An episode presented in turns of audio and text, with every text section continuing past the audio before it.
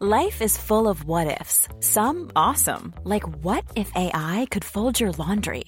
And some, well, less awesome, like what if you have unexpected medical costs? United Healthcare can help get you covered with Health Protector Guard fixed indemnity insurance plans. They supplement your primary plan to help you manage out of pocket costs. No deductibles, no enrollment periods, and especially no more what ifs. Visit uh1.com to find the Health Protector Guard plan for you. Heraldo Radio. Inicia las noticias de la tarde con Jesús Martín Mendoza en Heraldo Radio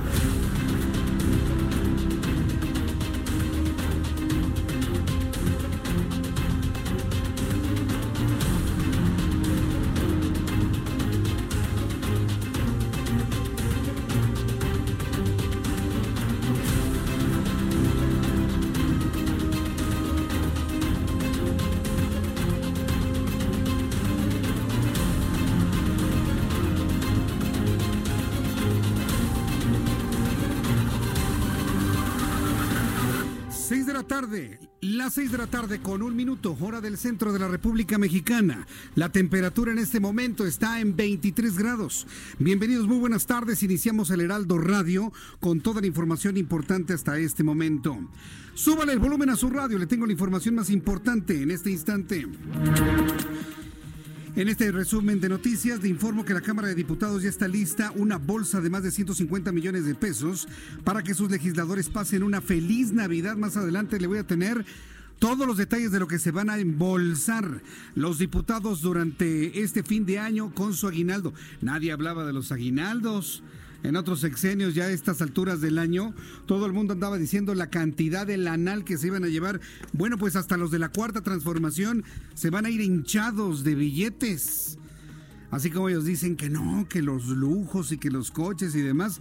Al ratito le platico todo esto que se ha aprobado el día de hoy.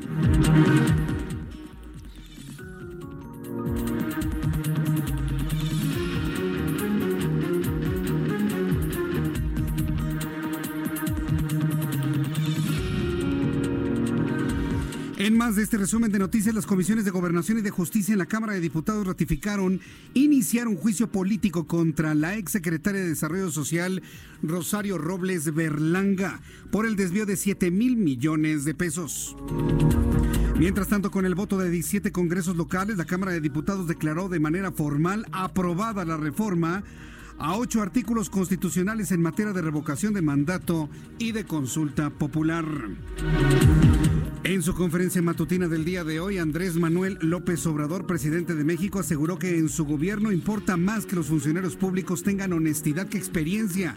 Increíble declaración de Andrés Manuel López Obrador. Dice que la experiencia no importa.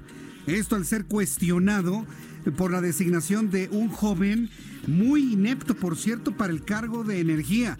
Se llama José Ángel Carrizales, nuevo titular de la Agencia de Seguridad y Energía y Ambiente, pero el joven no sabe ni la O por lo redondo en materia de energía, ha sido rechazado de otros puntos, pero el presidente así lo retó. Imagínense, les dijo a los, a los reporteros cómo les quedó el ojo, eh? que a mí me importa más la honestidad que la experiencia. Escúchelo usted mismo. Y a nosotros lo que más nos importa lo que más nos importa de todo es la honestidad. Si hablamos en términos cuantitativos, 90% honestidad, 10% experiencia. Escuche nada más la barbaridad que dijo el presidente de la República. No hago menos la honestidad, pero dice 10% de experiencia. Yo quisiera saber si los médicos extranjeros cubanos que lo han tratado del corazón son inexpertos en lo que hacen. Si se hubiese dejado operar y poner stents por un cirujano que nada más hubiese tenido el 10 o menos por ciento de experiencia. Yo quisiera saber si la gente que trata médicamente al presidente de la República o que lo atiende en sus necesidades más elementales humanas no tienen experiencia y solamente son honestos. Por el amor de Dios, qué declaración tan insostenible. ¿Y sabe qué es lo más indignante de todo? Que cuando dijo esto López Obrador y hasta les dijo cómo les quedó el ojo, los reporteros de la mañanera que bueno, se les cae la baba de ver al presidente. Sí, señores, y no importa que se enojen. No lo cuestionaron absolutamente nada. En nada absolutamente. Están petrificados, están inmovilizados, están incapaces de preguntar y de cuestionar al presidente de la República. Es una verdadera pena, es una verdadera vergüenza. Él podrá decir misa, pero si no hay alguien que lo cuestione, le diga, no, presidente, espéreme, pero nadie se va a subir un avión con un piloto honesto y que no sepa aterrizar un avión, perdóneme. Pero no, jamás pasaría algo así. Vaya, ni usted se dejaría atender en una cirugía por alguien honesto y que no tenga nada de experiencia. Es totalmente insostenible la declaración del presidente de la República. Total y absolutamente insostenible. Vaya, es un insulto a la inteligencia. En el país requerimos gente experta, gente que sepa hacer las cosas, gente que sepa resolver problemas. Y la gente con talento, los que tenemos algún tipo de talento en algo de la vida, no necesariamente somos corruptos, presidente. ¿Cómo se atreve a siquiera insinuar que la gente con experiencia en este país es corrupta? ¿Cómo se atreve a insinuarlo? Y mal haríamos en la sociedad mexicana si dejamos pasar esa insinuación de corrupción ligada al talento, a la experiencia, al conocimiento, a la posibilidad de resolver problemas. Hoy le pido al presidente de la República que se retracte de sus dichos. Si nadie en la mañanera lo puede hacer, hoy sí se lo pedimos, como él dice, de manera respetuosa, se retracte de sus dichos. Porque la gente que tenemos experiencia no somos gente corrupta, presidente. Se equivoca rotundamente. Y deje de dividir a la gente, deje de dividir al país. Francisco Garduño, comisionado del Instituto Nacional de Migración, dio a conocer que en lo que va del sexenio se han separado de su cargo 382 elementos del organismo por incurrir en actos de corrupción. Le invito para que usted escuche. Cualquier jefe en relación a esto, igual está la función pública, está el órgano de control interno y llevamos más de 382 este, gente separada del cargo pues, por este, conductas impropias de, de corrupción. En otros asuntos, la conferencia matutina del presidente de la República, luego de los mensajes de odio en redes sociales en contra de los Levarón, el presidente de México hizo un llamado al respeto, la tolerancia así como la expresión de las ideas sin recurrir a los insultos ni a faltar al respeto. Miren nada más quién lo dice. Vamos a escucharlo. Que no haya insultos, que haya tolerancia. Ya con eso, yo creo que ya nos dimos cuenta, ¿no? Por dónde va. El padre Alejandro Solalinde y expresidente Felipe Calderón, ambos se enfrascaron en una guerra de declaraciones a través de la red social Twitter. Y esto debido al caso de la familia Levarón, la cual fue víctima de una masacre a principios de noviembre. Hoy platicamos con ambos en el Heraldo Televisión. Aquí parte de lo que dijo el padre Solalinde sobre el expresidente de México. Él empleó una, una estrategia fallida. Sí. Eh, ¿En qué consiste? En haber desatado los demonios de la violencia con los cárteles. Los decapitó y se multiplicaron y cometió el error de declarar la guerra a ellos y feliz Estados Unidos de, de, de vendernos las armas. Bien, pues esto fue lo que comentó Alejandro Solalinde. Más adelante, más adelante aquí en el Heraldo Radio, le voy a presentar las declaraciones de Felipe Calderón Hinojosa, con quien también platiqué el día de hoy en el Heraldo Televisión, para que de esta manera tengamos las posiciones de ambos. Las posiciones de ambos ante lo que está ocurriendo en nuestro país con el tema de la violencia.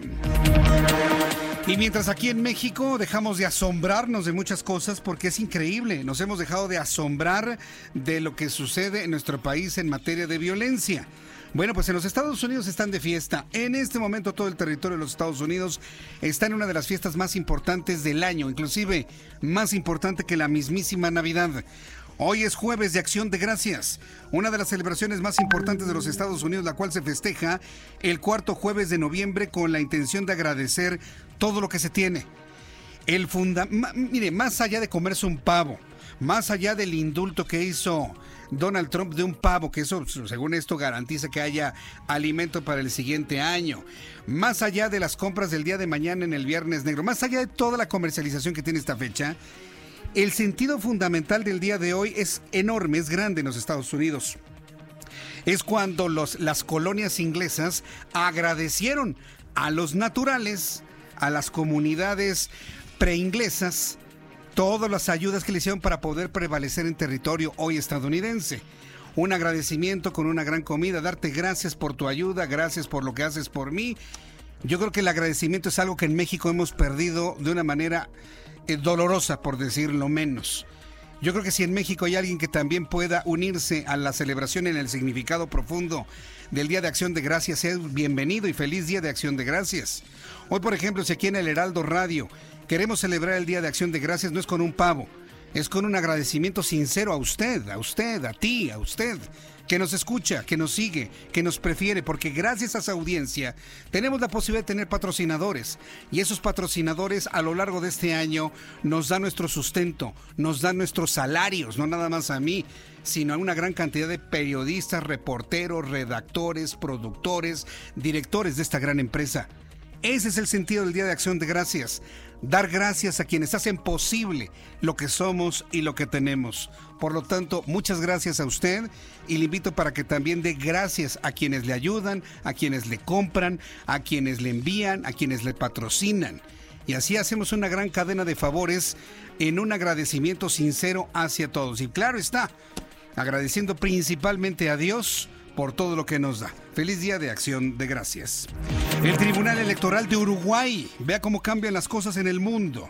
En Uruguay, el Tribunal Electoral de ese país ha decidido que Luis Lacalle, derechista, será el próximo presidente de Uruguay y con eso se terminan tres lustros de gobiernos socialistas en Uruguay. Adiós el legado de José Mujica, que por cierto le hizo un terrible daño a muchos jóvenes. Adiós el legado de José Mujica. Adiós Tabaré Vázquez. Llega a la derecha. Los uruguayos están muy esperanzados de que mucho de lo que se ha deteriorado en los últimos 15 años se pueda recuperar ahora con Luis Lacalle Pous, el nuevo presidente de Uruguay. Son las 6 de la tarde con 13 minutos hora del centro de la República Mexicana. También le informo que diputados de la Comisión de Puntos Constitucionales del Congreso de Jalisco aprobaron reformas al Código Penal Estatal para castigar a quien financie, promueva o imparta terapias que busquen modificar la orientación sexual de alguna persona en contra, por supuesto, en contra de su voluntad. Son las noticias en resumen aquí en el Heraldo Radio. Por supuesto tenemos a nuestros compañeros reporteros urbanos, periodistas especializados en información de ciudad. Israel Lorenzana, ¿en dónde te ubicas? Adelante, te escuchamos. Buenas tardes. Muchísimas gracias, un gusto saludarte esta tarde. Estamos ubicados aquí en el circuito Plaza de la Constitución y por supuesto para advertir a nuestros amigos. Va- vamos a mejorar la comunicación con Israel Lorenzana. Mientras tanto, vamos con mi compañero Daniel Magaña, quien nos informa esta tarde difícil de tránsito aquí en la Ciudad de México. Adelante, Daniel Magaña, te escuchamos. ¿Qué tal, Jesús Martín? Efectivamente, bueno, pues empiezan a generarse ya complicaciones vehiculares a lo largo de la zona del anillo periférico sur para incorporarse hacia la avenida Renato Leduc, cerca también de la calzada de Tlalpan, los carriles laterales muy afectados por los automovilistas que se incorporan en dirección a la autopista México-Cuernavaca. Así que, bueno, pues hay que tener un poco de calma. También, poco más adelante, la incorporación hacia la calzada México-Xochimilco. Algunos tramos del anillo periférico sur, bueno, pues se está cambiando eh, precisamente la pues malla de contención central se están colocando pues al- al- algún equipamiento de plástico Ah, tenga cuidado en eh, este tramo sobre todo al llegar también hacia la zona de la calzada México Xochimilco el eh, reporte de Jesús Martín muy buena tarde Gracias por la información, Daniel. Gracias, hasta luego. Vamos con mi compañero Israel Lorenzana. Adelante, Israel, te escuchamos. Gracias, Jesús Martín. Algunos contratiempos con la telefonía, una disculpa. Y bueno, pues estábamos hablando precisamente que es una advertencia para nuestros amigos automovilistas que vienen a través de 20 de noviembre y se incorporan hacia el circuito Plaza de la Constitución. Ya tenemos parte de la logística instalada frente a la Catedral Metropolitana. Esto para pues el informe que se va a llevar a cabo el próximo domingo aquí en la plancha del Zócalo Capitalino. Así que bueno, pues hay que evitar a toda cosa transitar esto con dirección hacia la calle de Tacuba, República de Brasil. La alternativa es el central Lázaro Cárdenas. Para quien va con dirección hacia viaductos, sin duda alguna, circunvalación es una buena opción. Esto con algunos contratiempos al cruce con Fray Servando. Hay que recordar que es un corredor comercial, así que bueno, pues manejar con mucho cuidado. Esto es su destino, es la zona de viaducto o más adelante con dirección hacia Churubusco. Jesús Martín, la información que te tengo.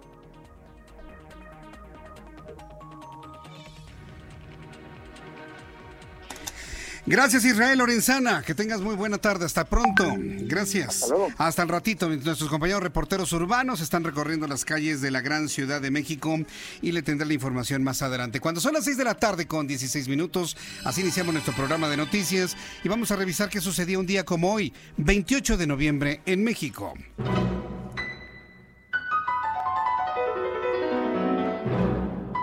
Excelente jueves. Hoy es un día pequeñito, pero no por eso menos importante. Chequen lo siguiente. 1907 muere en la Ciudad de México el músico mexicano Ricardo Castro. Músico, clásico, ya, te la sabes.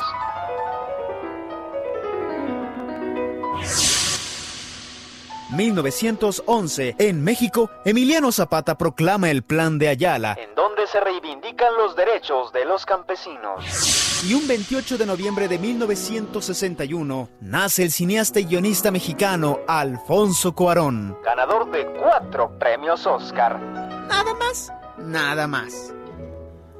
Esto es un día como hoy, en México.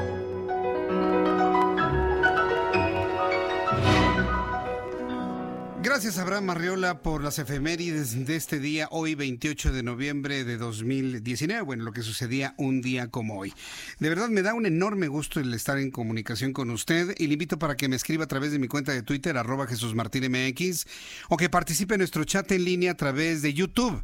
Estoy en mi canal Jesús Martín MX en YouTube, ahí nos saludamos, ahí lo estoy esperando para que cada vez se unan más personas a nuestra transmisión. Al ratito le voy a tener Mire que en lo personal yo me he querido ir con, cierta mm, eh, prudencia con el asunto del asesinato de una señora de nombre Abril, que fue asesinada, por cierto, muy cerca de las instalaciones del Heraldo Radio, aquí en, en Insurgentes y Río Churubusco, por el Manacar.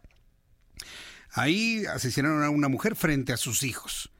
Las razones, bueno, pues las está investigando la Procuraduría. Se sospecha que fue su ex esposo que intentó matarla a principios de este año. Ya con ese antecedente, bueno, se le está buscando a este hombre como presunto responsable del asesinato de una mujer de nombre Abril. Al ratito le voy a tener este caso, porque a mí lo que me ha sorprendido es la cantidad de personas que la conocían. Yo al menos el día de hoy he conocido a tres familias que tenían contacto muy cercano con ella. Yo no la conocía, ni mucho menos, ni a su esposo. Pero sí tengo contacto con familias que la frecuentaban todos los días, quienes la frecuentaban para desayunar una vez cada semana, para cada 15 días, quienes la habían visto un día antes. Yo he estado sorprendido de este caso. Y casos como este, lamentablemente, hemos conocido en esta zona de la Ciudad de México. Entonces, ya hay un pronunciamiento por parte de la jefa de gobierno de la Ciudad de México, Claudia Sheinbaum, y en un ratito más, un poco más adelante, le tendré los datos que sabemos. E insisto, antes de caer en cualquier tipo de especulación sobre ese asunto, que de suyo es muy delicado en cuanto al contexto familiar, profundamente delicado en el contexto familiar, eh, lo que haremos es presentárselo como está y como sabemos que está. Y ya, que sea la autoridad la que empiece a investigar qué es lo que ocurrió principalmente en el, en el seno familiar y que posiblemente o presuntamente derivó en lo que ya conocemos usted y yo. Por lo pronto vamos a revisar las condiciones meteorológicas para las próximas horas.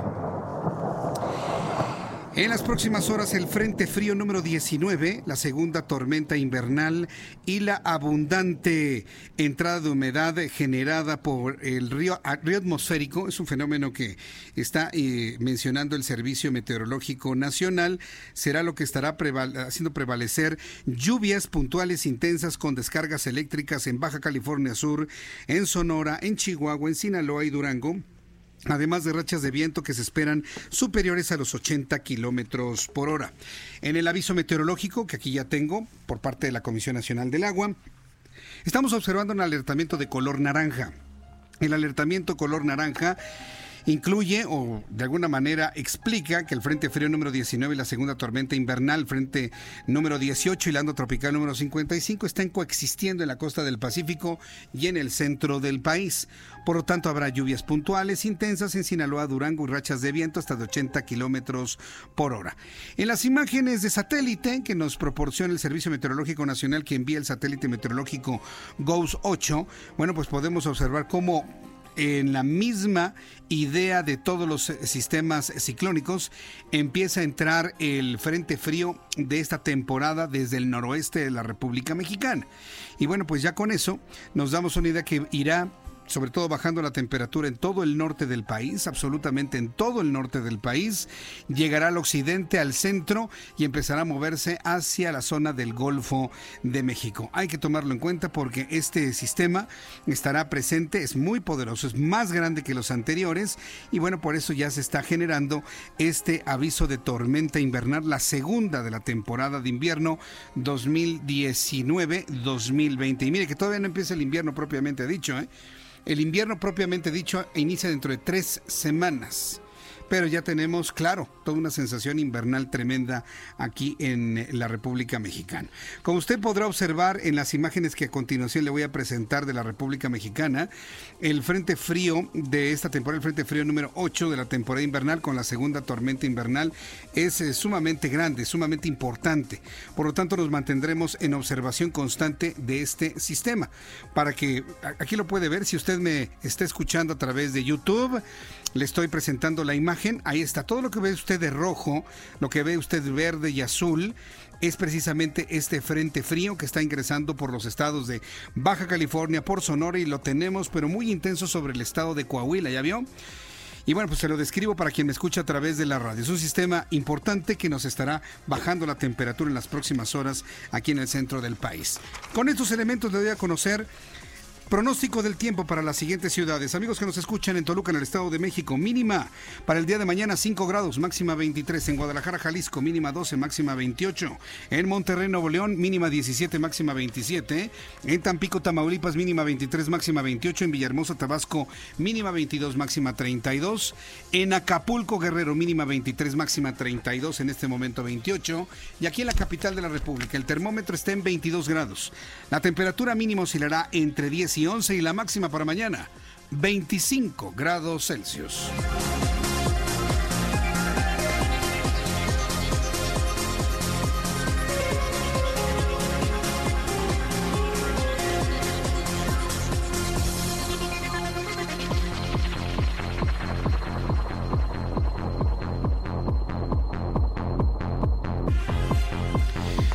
La tarde con 23 minutos, 6 de la tarde con 23 minutos, hora del centro de la República Mexicana. Y la temperatura en este momento, te digo, está entre 22 y 23 grados Celsius. Bien, vamos a continuar con la información aquí en el Heraldo Radio. Los legisladores de la Cámara de Diputados tendrán una buena temporada navideña. Los integrantes de la legislatura, incluyendo a los de Morena, se preparan para recibir aguinaldos y apoyos legislativos. Esta vez la Cámara aprobó 164 millones de pesos para estas fiestas decembrinas. Según el acuerdo del Comité de Administración firmado el 25 de septiembre, los 500 diputados federales de todas las bancadas parlamentarias van a recibir en sus cuentas 328 mil pesos de su dieta, aguinaldo y apoyos legislativos. Ay, es que con Peña Nieto se embolsaban medio millón. Sí, pero 328 mil pesos también es un dineral, sobre todo para la cantidad de trabajo que hacen. Entonces, pues para que vea que todo es exactamente lo mismo. No se confíe, no confíe usted su futuro y sus esperanzas a la gran cantidad de políticos que tenemos actualmente, ¿eh? porque se va a llevar usted una gran decepción. ¿Quién está recibiendo los 328 mil pesos? Los diputados. Y usted está igual que el año pasado. Inclusive llegan a la Navidad personas que votaron por la presente administración y se quedaron sin chamba. ¿Cómo la ve desde ahí? Como dice el presidente. ¿Cómo les quedó el ojo? Ah, bueno, pues entonces, asumir las consecuencias de las decisiones propias. No hay más. Y ahí están los aguinaldos. Eh, está bien, ellos si van a comer pavo, se la van a pasar padrísimo, van a viajar al extranjero, aunque sean de morena, claro. Y usted está exactamente igual. Usted está exactamente igual. Ya se dio cuenta. A ver, a, la distancia del primer año, ¿cómo está usted? ¿Igual o mejor que el año pasado? No voy a decir que peor, porque peor definitivamente sí. Pero ¿cómo está usted? Dígamelo. ¿Peor, igual o mejor que el año pasado? Vamos a subir este esta pregunta a Twitter en unos instantes más para que lo podamos hacer a manera de sondeo y de esta manera pues tener una idea más clara, ¿no? De en cuanto a las percepciones de cada quien, de cada uno de nosotros, de cómo nos va finalmente en, en, en las condiciones económicas, sociales y por lo tanto familiares en nuestro país, porque todo está concatenado, ¿eh? todo absolutamente. Bueno, pues esto mientras al reparto de los dineros entre la clase política. Después de los anuncios, le platicaré cómo eh, las eh, Comisiones Unidas de Gobernación y de Justicia de la Cámara de Diputados ratificaron el fallo de la subcomisión de examen previo de someter de someter a juicio político a Rosario Robles. Rosario Robles considera que es un fast track, pero hoy en entrevista en Heraldo Televisión nos informan que esto podría fructificar hasta el mes de marzo. Después de los anuncios le tengo los detalles de esto y le invito para que me escriba a través de mi cuenta de Twitter, envíeme su mensaje, arroba Jesús Martín.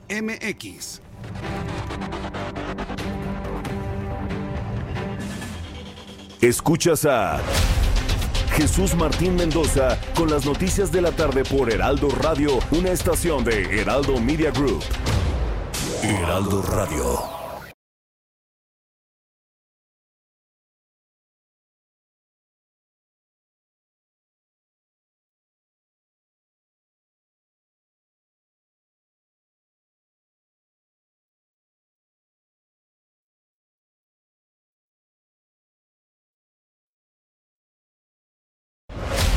Escucha las noticias de la tarde con Jesús Martín Mendoza. Regresamos.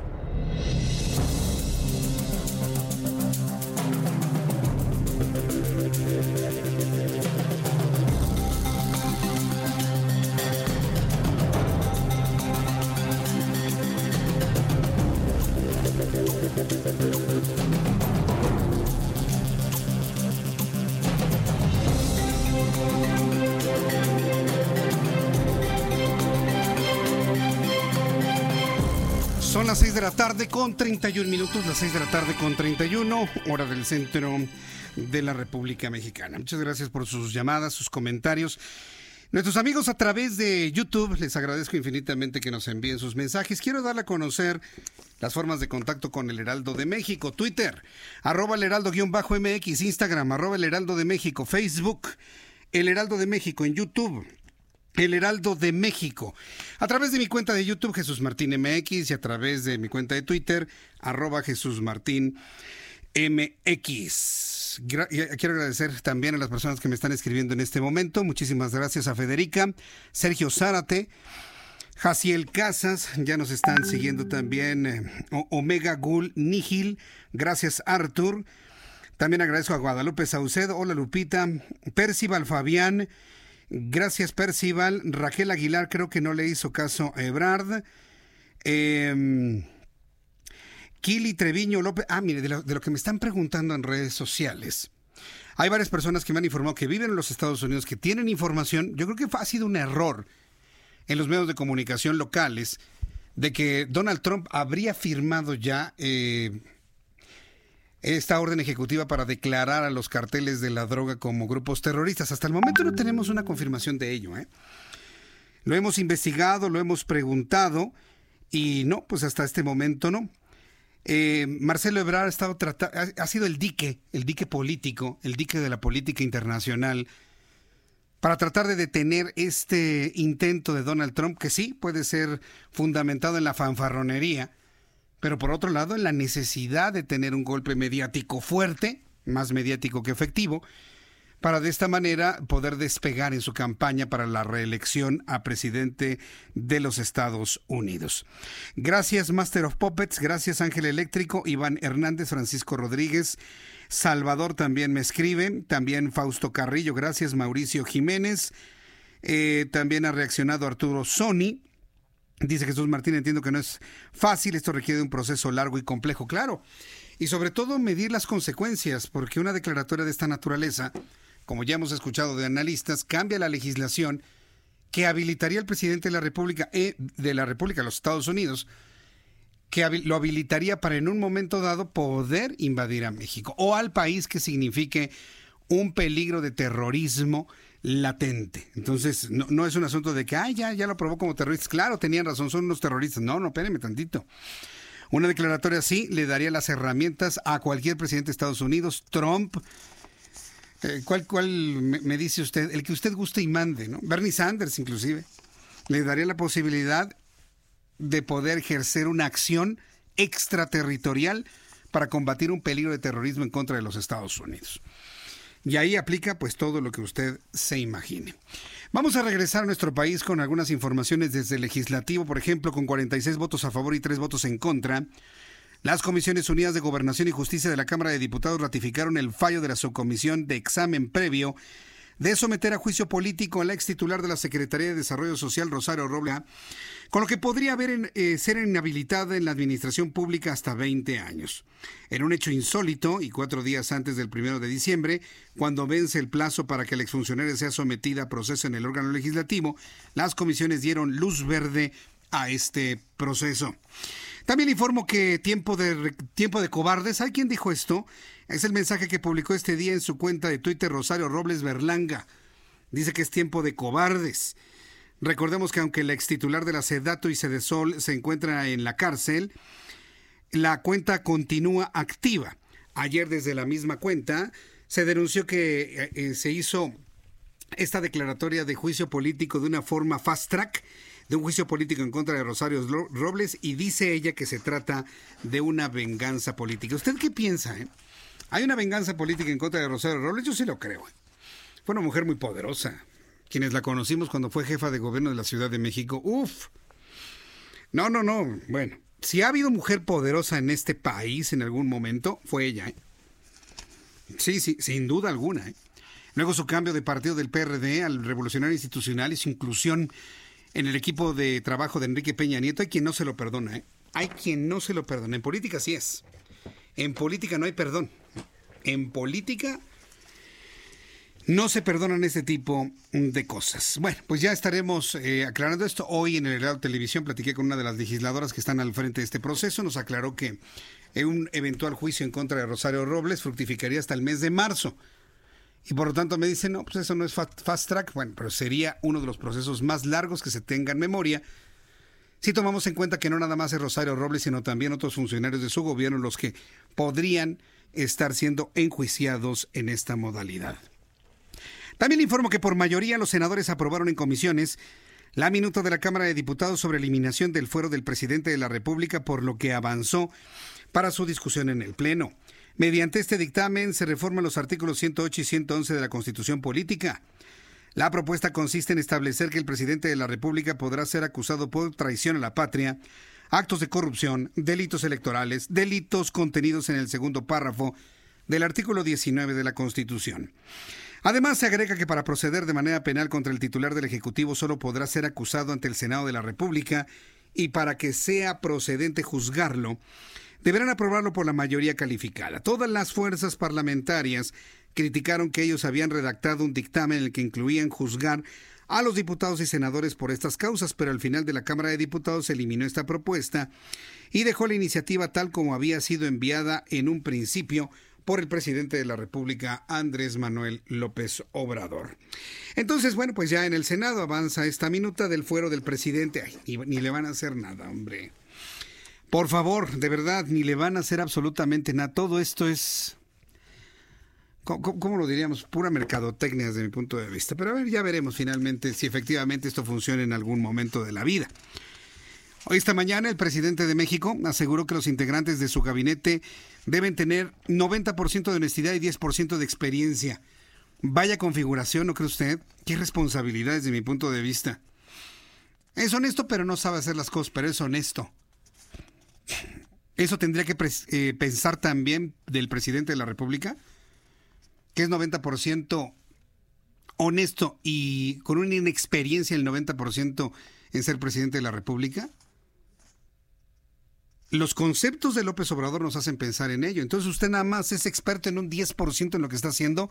Perdón, pero yo necesito un administrador que administre mi dinero como ciudadano que soy de una manera eficiente, que sepa correctamente lo que está haciendo. Nadie va a querer hacer experimentos en este país. No estamos en tiempos de hacer experimentos. Es que la gente que tiene experiencia es corrupta. Eso no es cierto. Insinuarlo si quieres es un, gran insulto. Lo dijimos al inicio del programa y lo vuelvo a decir. Y luego los reporteros de la mañanera callados. Son una vergüenza. Y le digo porque yo he trabajado en esto más de 30 años. Y los grandes periodistas y los grandes reporteros cuestionaban, preguntaban, eran insistentes. Hoy le tienen un miedo a este señor tremendo. Ay, es que ya no me van a quitar la credencial y ya no voy a poder entrar a la mañanera y sin la mañanera no soy nadie. Qué barbaridad. Entonces, vamos a escuchar lo que dijo el presidente de la República con este, pero escuche usted el tono, ¿no?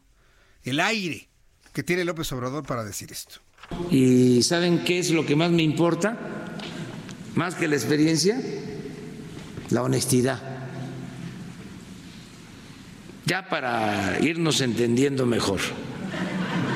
O sea, porque hay quienes tienen mucha experiencia,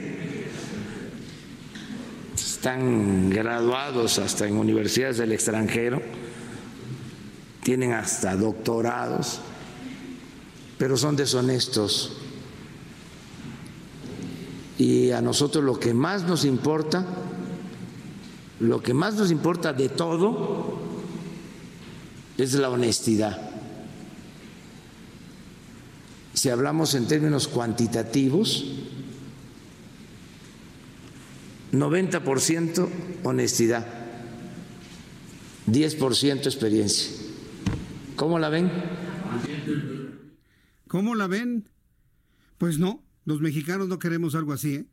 No queremos alguien, un presidente que nada más tenga un 10% de experiencia. Lo siento, pero no lo queremos, ¿eh? Hay muchos mexicanos que queremos alguien que sepa hacer las cosas y que tengan doctorados y que tengan experiencia y al mismo tiempo hay gente honesta con esas características.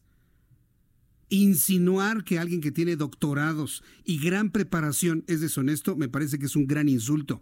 Abona nuevamente la división, presidente. Ya basta de tanta división.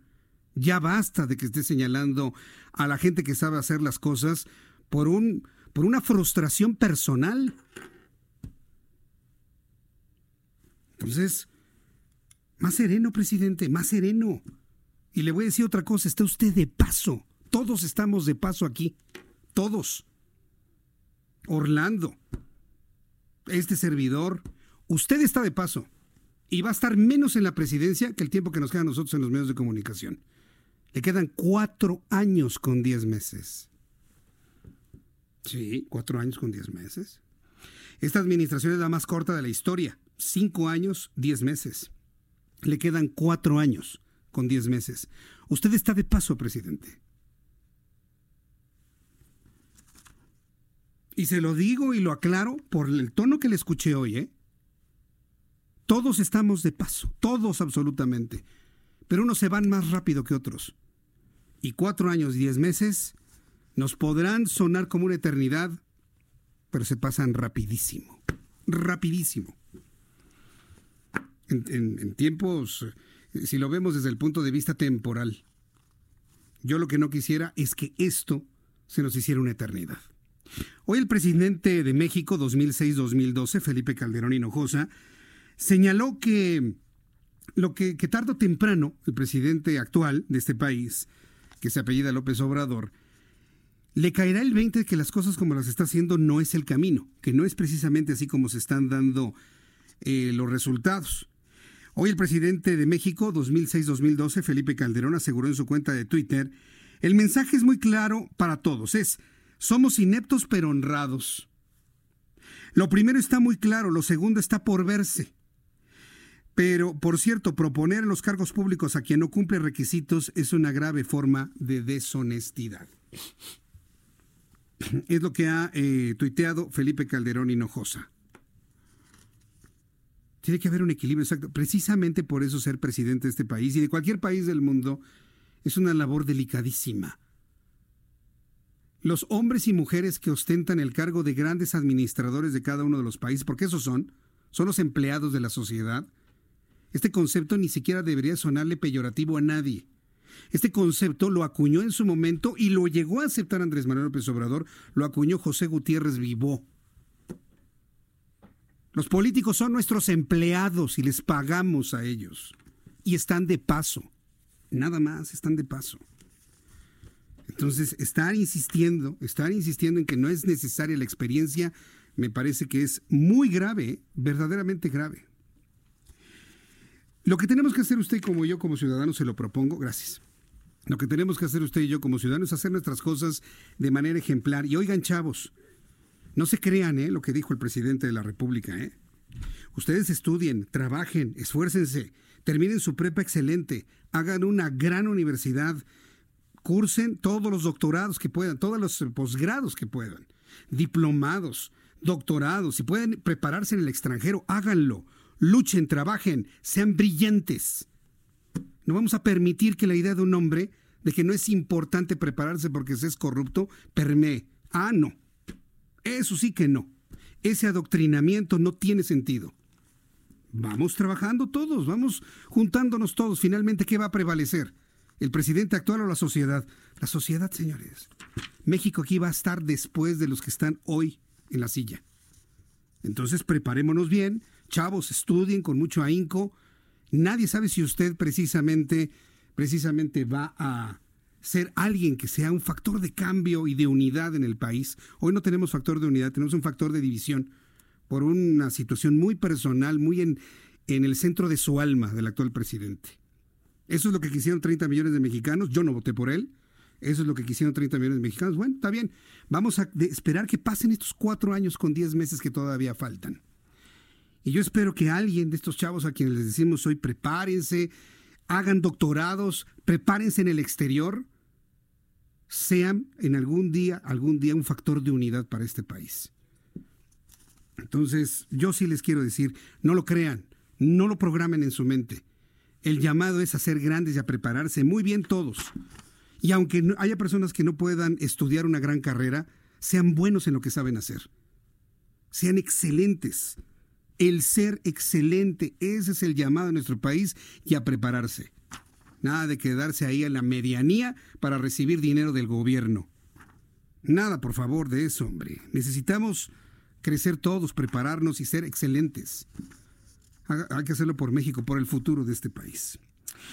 Fíjese que precisamente quienes diseñan los paquetes económicos, quienes le entran al tema del presupuesto, primero de cómo tener el dinero a través de una ley de ingresos y cómo gastarlo, son hombres y mujeres profundamente preparados. A mí no me queda la menor duda. Porque para poder distribuir el dinero con justicia y con calidad se requiere de mucho talento mucho, mucho talento y mucha experiencia. Y afortunadamente lo hemos podido ver en el legislativo, tanto federal como local. Por ejemplo, Guadalupe Morales es presidenta de la Comisión de Presupuesto del Congreso de la Ciudad de México. La capital de la República ha preparado un paquete económico para el año que entra verdaderamente importante, interesante, que busca precisamente abatir algunos rezagos que se tenían de administraciones anteriores. Guadalupe Morales, me da mucho gusto saludar a la diputada. Bienvenida, muy buenas tardes. Muy buenas tardes, Jesús Martín. Le agradezco mucho. estar aquí con nosotros en este Congreso desde tu programa y estar atento de lo que está sucediendo en esta ciudad. Y sin duda alguna, a ver, platíqueme, ¿cuál es el eje rector que usted tiene y que usted visualiza para este paquete económico 2020? Bueno, dentro de la bolsa que tenemos que nos han hecho llegar, eh, lo que nosotros tenemos es que eficientar los recursos, manejarlos de la manera más transparente, evitar los etiquetados. Nosotros para este eh, ejercicio fiscal 2020 traemos un proyecto de presupuesto de 238.975 millones de pesos y a diferencia del aprobado en 2019, es decir, hay un incremento de 4.959.5 millones de pesos, el cual vamos a hacer rendir en lo posible para que las ciudadanos y los ciudadanos tengan un mejor, eh, una mejor calidad de vida en esta gran megalópolis. Ah, bueno, eh, eh, una cantidad de casi 5 mil millones de pesos es muy importante. Digamos, ¿en qué se va a gastar primero ese dinero? ¿En infraestructura? ¿En programas sociales? Digamos, ¿cuál es el, el fin principal para el año que entra? En seguridad, en seguridad ciudadana. seguridad, entonces. Falta dignificar a los policías y viene un incremento en el salario de las y los policías de esta ciudad. En salud eh, hay un incremento en lo que es el, eh, la, la, infraestructura de la Secretaría de Salud. Es bueno escucharlo. en cultura tenemos un incremento en cultura, es lo que estamos analizando y tratando de cerrar porque son ejes fundamentales también en educación. Eh, hay un aumento en, lo que tiene que ver en educación, en los servicios de transporte, eh, también viene aumento de los servicios de transporte. Hemos iniciado el análisis de este paquete presupuestal y daremos buenas cuentas a la ciudadanía. Eh, esa, esa es la parte importante al final. Dar buenas cuentas a la ciudadanía transita por la transparencia. ¿Qué hay de ello, diputada? Efectivamente, nosotros haremos eh, un trabajo transparente, eficiente y en consenso con todas las fuerzas eh, políticas que existen aquí en el Congreso de la Ciudad, con mis compañeras y compañeros diputados. Eh, tratamos en esta comisión siempre de trabajar en consenso con todas y con todos. Precisamente eso nos ayuda a la transparencia y a la eficiencia. Bien, pues, eh, eh, diputada Guadalupe Morales, yo le agradezco mucho que me haya tomado la llamada telefónica el día de hoy. Que tenga usted muy buenas tardes, diputada Morales. Muchas gracias, Martín, por recibirnos y estamos atentos para cualquier aclaración y para darte buenas noticias en materia presupuestal para la ciudad. Bien, gracias por la información. Hasta luego. Muy buenas tardes. Buenas tardes, la diputada Guadalupe Morales, presidenta de la Comisión de Presupuesto del Congreso de la Ciudad de México. Son las 6 de la tarde con 51 minutos, tiempo del centro de México. Vamos a toda la información deportiva con Fernando Galván. Expo Antaria Alimentaria México 2020. Consolida alianzas y negocios el 31 de marzo, 1 y 2 de abril. Presenta. En un clima de profesionalismo, más de 1.900 empresas expositoras nacionales e internacionales se reúnen en Expo Antad y Alimentaria México 2020, con la certeza de consolidar alianzas y negocios con el sector comercial y alimentario. Súmate este 31 de marzo, 1 y 2 de abril. La cita es en Guadalajara. Infórmate en el 5555 809900 y en expoantad.com.mx. Pues Jesús Martín, vámonos con toda la información. Vámonos con toda la información deportiva, Fernando Galván. Hay bastante. Y mira, ¿qué les costaba hacer esto desde un inicio? ¿Qué, les costaba jugar así? Los partidos de liguilla del fútbol ah. mexicano atreven los partidazos, ¿eh, Jesús Martín? Sí. Nos tratan mal, hombre. Nos dan 19 fechas de mucha mediocridad para después, ahora sí, levantar el ánimo. Ayer juegazo en Monarcas, en, en Morelia, 3 a 3 con el León desde el minuto, desde la primera parte, la media hora, llevan 2 a 2. Partido de de vuelta, se atacan los equipos, corren al máximo. Eso es lo que queremos ver todos los eh, jornadas en el fútbol, no que de repente se la pasan caminando y no cada seis meses cuando ya se disputan el título. 3 a 3 el marcador final, muy buen juego. La otra llave Necaxa tiene pie y medio en las semifinales, goleó tres goles por cero al Querétaro. Los Rayos aprovecharon la localidad y pegaron primero, pues ahora preparar la vuelta en eh, la cancha del Querétaro. Para hoy, Monterrey contra Santos a las 19 horas con 6 minutos, o sea, ya en un poquitito y más tarde, dicho sea de paso, estaremos por allá. Cancha del Estadio Azteca América recibe a los Tigres a las 9 de la noche con 5 minutos. En información internacional del fútbol, hoy se jugó la Europa League, ayer fue Champions, hoy es Europa League y los mexicanos tienen más participación ahí.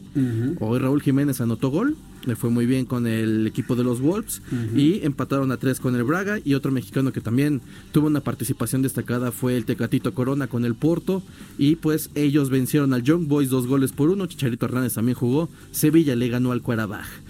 Jueves de Acción de Gracias en Estados Unidos, Jesús Martín significa un magnífico desfile por las calles de esta ciudad de Nueva York y también NFL. Tres partidos para hoy.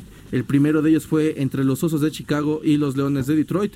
Los Osos ganaron 24-20 y de esta forma los Osos se mantienen en la pelea por los playoffs. Los Bills de Buffalo derrotaron 26 a 15 a los Vaqueros de Dallas y en 20 minutitos juegan Halcones de Atlanta contra los Santos de Nueva Orleans. Y finalmente Jesús Martín, Conor McGregor, ese es un peleador del UFC. Eh, es, muy, er, es muy famoso porque fue por mucho tiempo invicto y se volvió tan famoso que Floyd Mayweather, quien es boxeador, lo retó a una pelea para que se mezclaran las artes marciales con el boxeo, esto siempre y cuando se utilizaran guantes de box y no patadas. Total, que Floyd Mayweather le acomodó una buena tranquiza y desde ahí este hombre se fue para abajo. Una verdadera tranquiza. ¿no? Una buena tranquiza, bueno. Pero feo le dio. O sea, él dijo después de como Santo Cristo. Exactamente, ni tan mal quedó este man como pobre Floyd, pobre Conor McGregor.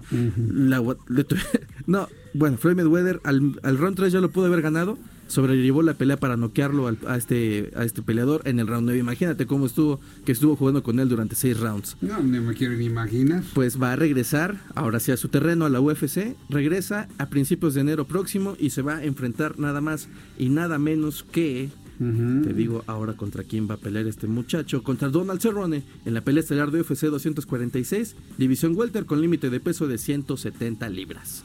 Esa es la información deportiva hasta el momento, Jesús Martín. Muy bien, bueno, pues muy completito el día de hoy, concreto, completito y, y, resumido. Y vámonos de volada al fútbol porque tenemos que llegar al Estadio Azteca. Ah, pues córrele, córrele. Y si llegas antes ahí nos llamas, echas un telefonazo, ¿no? ¿Cómo no? Bueno, gracias Fernando. Muy buenas noches. Fernando Galván que se va corriendo al Azteca. Son las 6.55, estos fueron los deportes. Expo Antadia Alimentaria México 2020. Consolida alianzas y negocios. El 31 de marzo, 1 y 2 de abril. Presentó.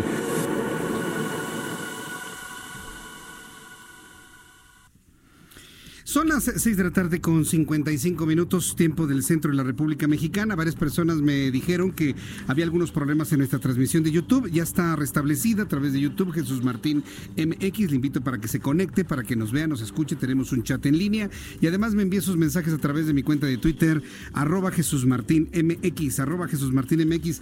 ¿Sabe quién va a estar aquí en el estudio? No ha llegado todavía, pero existe, bueno, yo lo estoy esperando. Va a estar aquí John Ackerman Aquí conmigo, frente a frente, John Ackerman, doctor y director del programa universitario de estudios sobre democracia, justicia y sociedad de la UNAM. Quiero decirle que yo nunca he entrevistado a John Ackerman. Para mí es un personaje completamente nuevo, por increíble que le parezca. Digamos que no lo había buscado. Pero ahora sobre la presentación del libro de cambio democrático en México, lo hemos invitado para que me platique desde su punto de vista qué cambios ha habido. Sí. Entonces, se va a poner bueno, ¿eh? Yo le invito para que se quede con nosotros. Me escriba a través de mi cuenta de Twitter, arroba Jesús Martín MX. Las noticias continúan a través del www.heraldodemexico.com.mx y en todo el centro de la República Mexicana a través del 98.5 de FM, 98.5 de FM. Continuamos con las noticias aquí en el Heraldo. Escuchas a Jesús Martín Mendoza con las noticias de la tarde por Heraldo Radio, una estación de Heraldo Media Group. Heraldo Radio, la HCL se comparte, se ve y ahora también se escucha.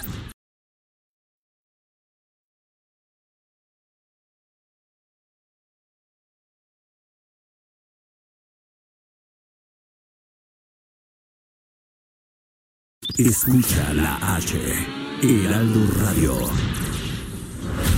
Escucha las noticias de la tarde con Jesús Martín Mendoza. Regresamos.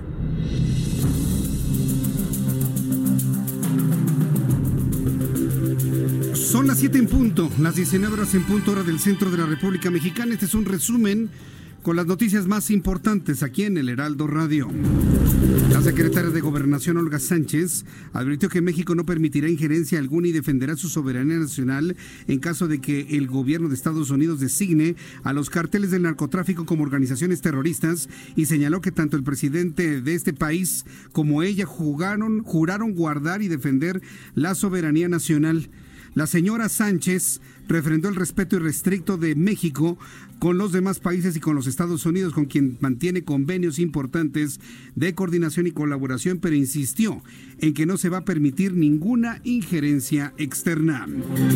La Procuraduría de Justicia Capitalina abrió una investigación contra los jueces Carlos Trujillo Rodríguez y Federico Mosco González, así como contra el magistrado Héctor Jiménez López, cuyas resoluciones permitieron liberar dejar en libertad a Juan Carlos García, ex esposo y hoy sospechoso del asesinato de Abril Cecilia Pérez Zagaón, a quien en enero de este año golpeó con un bat de béisbol y si no fuera por uno de sus hijos de 15 años, el hombre en ese momento la hubiera asesinado dentro del ropero de su casa o del vestidor.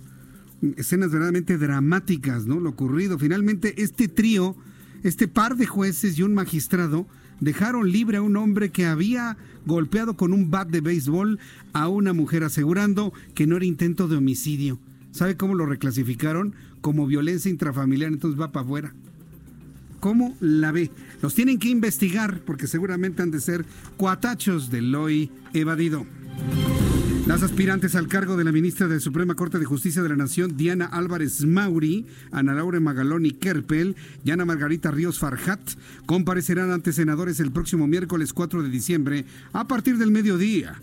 La Comisión de Justicia del Senado será la encargada de realizar preguntas a los integrantes como parte de la comparecencia con el fin de verificar que cumplan con los requisitos para ese cargo. Y debido a los estragos que han dejado las lluvias originadas por el Frente Frío número 19, las cuales se están registrando en Sinaloa, el gobernador Quirino Ordaz Coppel dio a conocer que hoy mismo solicitó a la Coordinación Nacional de Protección Civil de la Secretaría de Seguridad y Protección Ciudadana la declaratoria de emergencia para los municipios más afectados como son Culiacán, Elota, San Ignacio y Mazatlán. Ordaz Coppel informó que el reporte preliminar establece que hay 12.000 personas afectadas por las lluvias que en Elota alcanzaron el mayor volumen de 140 milímetros, mientras que en Culiacán 135 milímetros y en Mazatlán 111 milímetros, de acuerdo con datos de la Comisión Nacional del Agua. Son las noticias en resumen. Le invito para que siga con nosotros. Soy Jesús Martín Mendoza.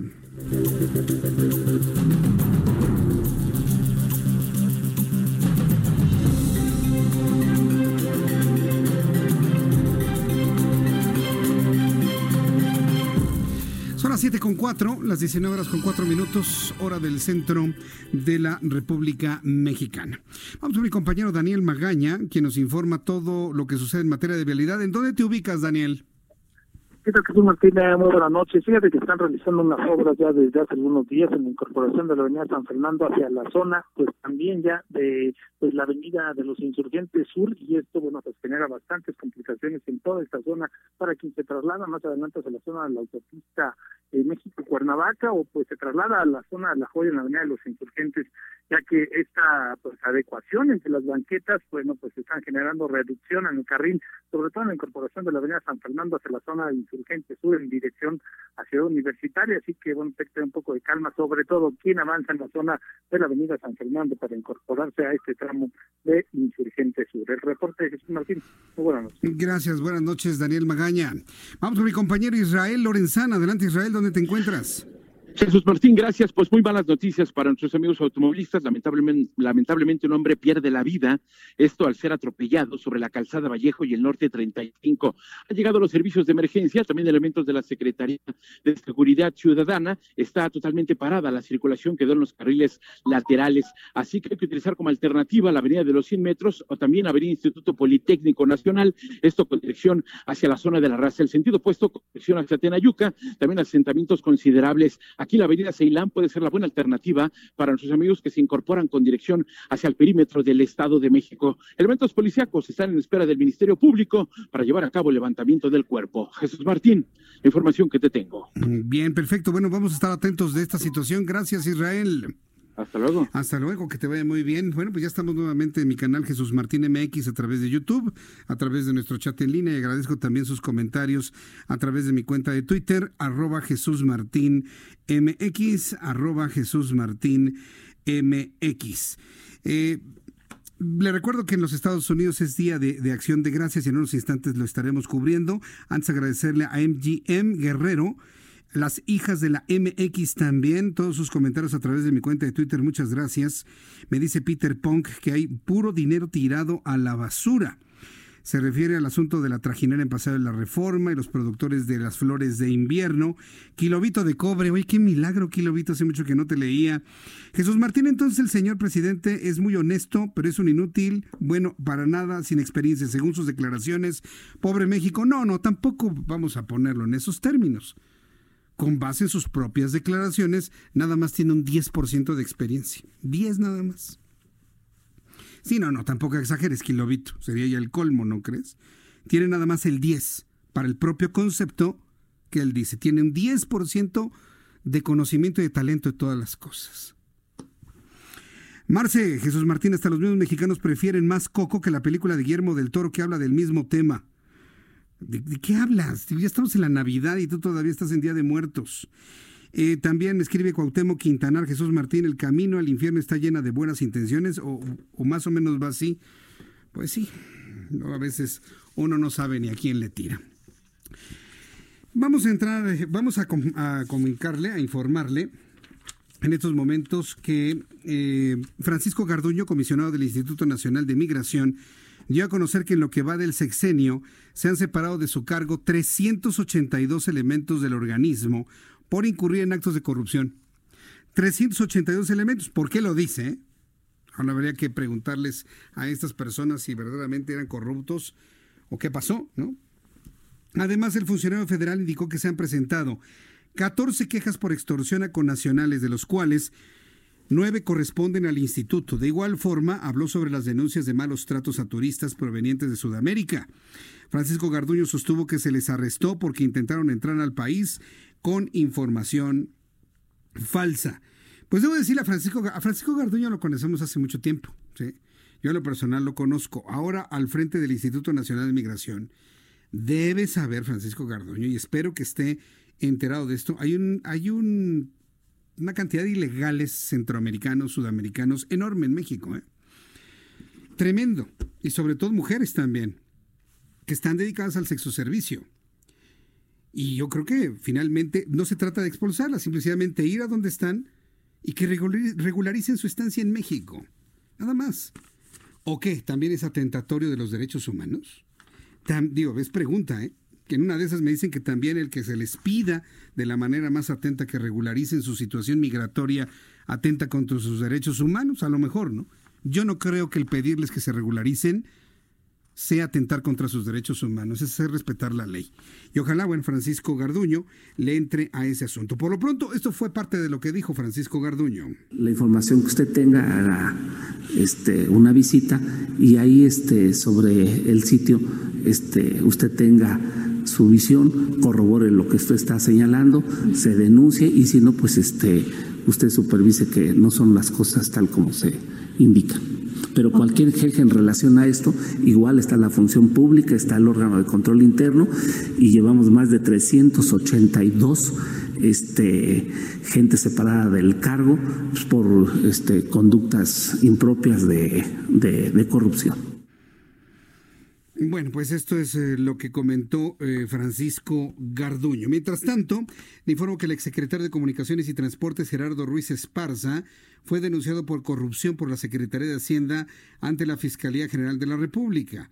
Asimismo, la empresa español, española OHL también ha sido denunciada ante la Fiscalía General de la República y se han presentado cargos contra un dirigente sindical al que se le ha investigado por red de corrupción con uso de recursos públicos. Mientras tanto, esta tarde, la Suprema Corte de Justicia de la Nación recibió de parte del presidente de la República, Andrés Manuel López Obrador, la designación del maestro Bernardo Batis Vázquez como consejero de la Judicatura Federal para el periodo 2019-2024. Se espera que su bienvenida sea en la próxima sesión solemne en la que también se recibirá al recién designado consejero Sergio Javier Molina Martínez, que fue nombrado por el Pleno de la Suprema Corte de Justicia de la Nación. Vamos al tema polémico del día de hoy. No es el caso de Abril, en unos instantes vamos a abordar el caso de la señora Abril, que fue asesinada el lunes. ¿Se acuerda usted qué pasó el lunes? El lunes precisamente fue el Día Internacional de la, de la, del combate o la lucha contra la violencia hacia las mujeres. Fue el día de la marcha de los grupos feministas o femeninos, ¿se acuerda? Bueno, pues mientras la marcha estaba ocurriendo, aquí a dos cuadras de distancia donde yo me encuentro, una mujer era asesinada a balazos a bordo de su auto en compañía de uno de sus hijos. Y se sospecha del ex esposo. Al ratito le voy a platicar sobre esto. Que se ha vuelto muy viral, ¿eh? ¿Que existen más casos como ese? Uh, sin duda alguna, sí, pero al ratito vamos a, abordar lo que sabemos sobre ese asunto. No, lo que está haciendo muy viral en este instante y que ha provocado una serie de, comentarios es lo que dijo hoy el presidente de la República en un tono, la verdad, retador. ¿Cómo les quedó el ojo, no? Que a mí me interesa más la honestidad que la preparación que puedan tener. Y esto lo hace porque ya hace algunos meses, yo recuerdo que ya hace unos meses cuando había hecho el mismo comentario, inclusive nuestro compañero del periódico El Heraldo de México, Alarcón, hizo un, un cartón muy divertido en donde los eh, pasajeros y tripulantes de un avión estaban todos aterrados, ¿no? Porque se iban a estrellar porque iba manejando un niño el avión. Y les decía, no se preocupen, es muy honesto, ¿no? Y todos, bueno, aterrados, ¿no? A bordo del avión. Porque ese es el concepto, ese es el punto, ¿no? Usted se subiría a un avión donde va piloteado por alguien muy honesto, pero sin el conocimiento adecuado ni siquiera para aterrizar. Ah, es que es muy honesto, yo sí me subo. No, por favor, seamos serios, ¿no? Seamos serios. Tan importante es el ser honesto al mismo nivel que el ser experimentado y tener conocimiento de las cosas. Hoy el presidente López Obrador defendió lo indefendible. El nombramiento de un joven que se llama Ángel Carrizales como titular de la Agencia de Seguridad, Energía y Ambiente. No tiene ningún pecado ser joven y tampoco tiene ningún pecado no saber. Lo que es pecaminoso en este término es que sabiendo que no se sabe, a la fuerza está en un punto donde no va a resolver problemas. Ese es el problema. Ese es el asunto. Primero te capacitas, trabajas, asistes, eres subdirector, eres asistente A, y ya con base en la experiencia que se va adquiriendo con los años, pues ya se toman posiciones de dirección. Pero no se impone, eso no se impone, eso se gana. Bueno, este señor Carrizales ha sido rechazado de múltiples ocasiones para ocupar cargos de instituciones del ramo de energía por su falta de conocimiento. Insisto, no es un pecado no saber, no conocer, sino no prepararse para los cargos. Ese es el problema.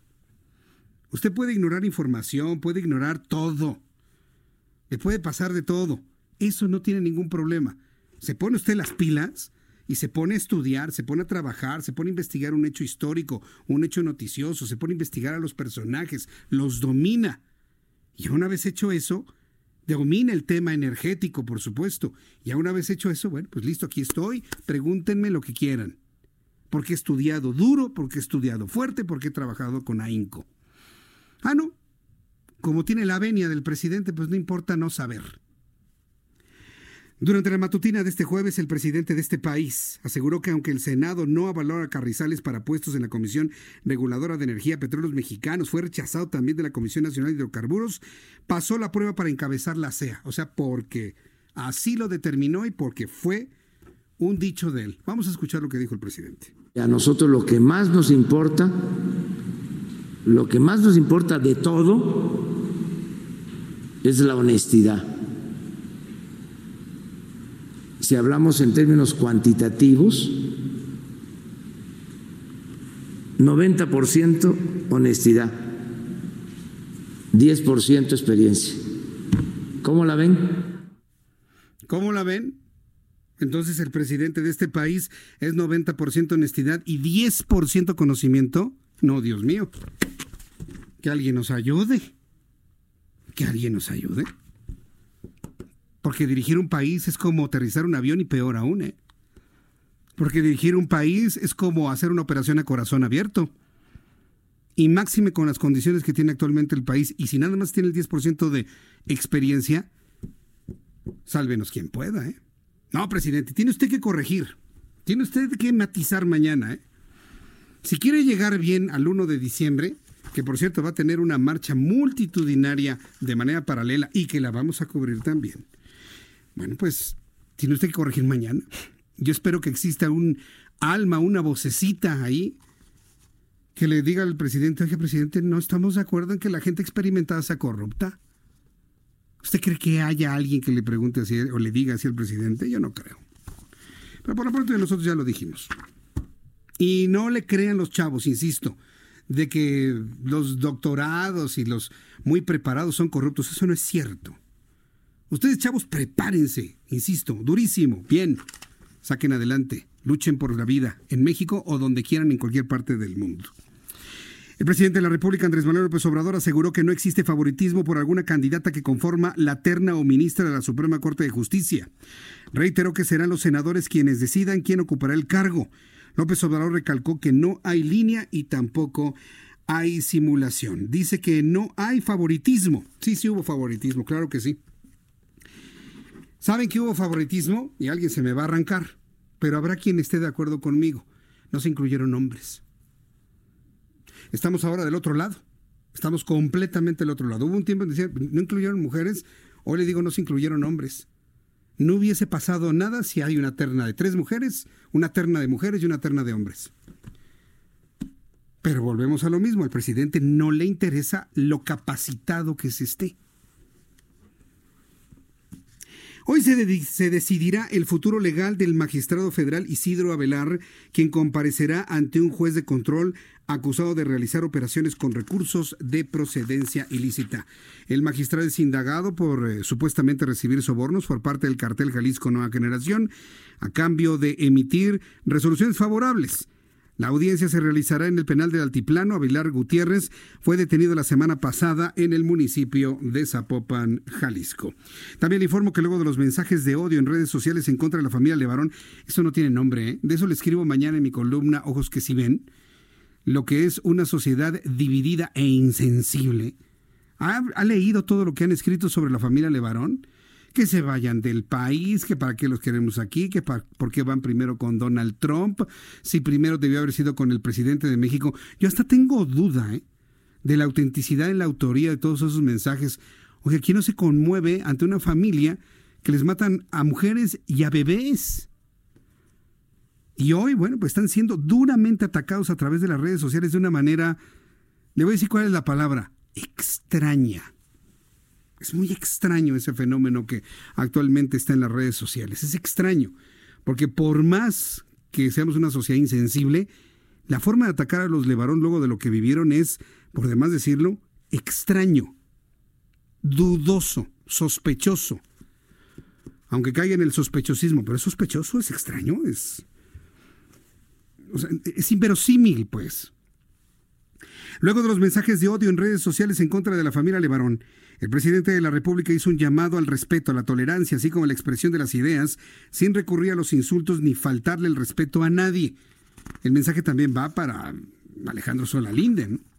Asimismo, el presidente reiteró que no hablaría del tema porque hoy es Día de Acción de Gracias en los Estados Unidos, por lo que será hasta mañana viernes cuando hable sobre el tema de la familia Levarón. Le recuerdo que la próxima semana el próximo lunes se estaría reuniendo Andrés Manuel López Obrador con los integrantes de la familia Levarón. De entrada irían Julián y Adrián. Adrián y Julián Andrade. Eh, eh, eh, Levarón, ¿sí? Entonces, ellos son los que estarían precisamente en ese encuentro, en esa reunión el próximo lunes, 2 de diciembre. Fue un compromiso. Habrá algunos integrantes que no quieran estar, pero se va a dar el encuentro mediáticamente importante y políticamente correcto. ¿Qué se va a obtener de eso? Pues no lo sabemos. Ya, ya veremos el próximo lunes y lo estaremos cubriendo aquí en el Heraldo Radio. Bueno, esto fue lo que dijo el presidente de la República sobre el Día de Acción de Gracias, sobre la pregunta de los Levarón. Dijo que hoy estaba de fiesta con el Día de Acción de Gracias. Sí, decir que nos respetemos, que no haya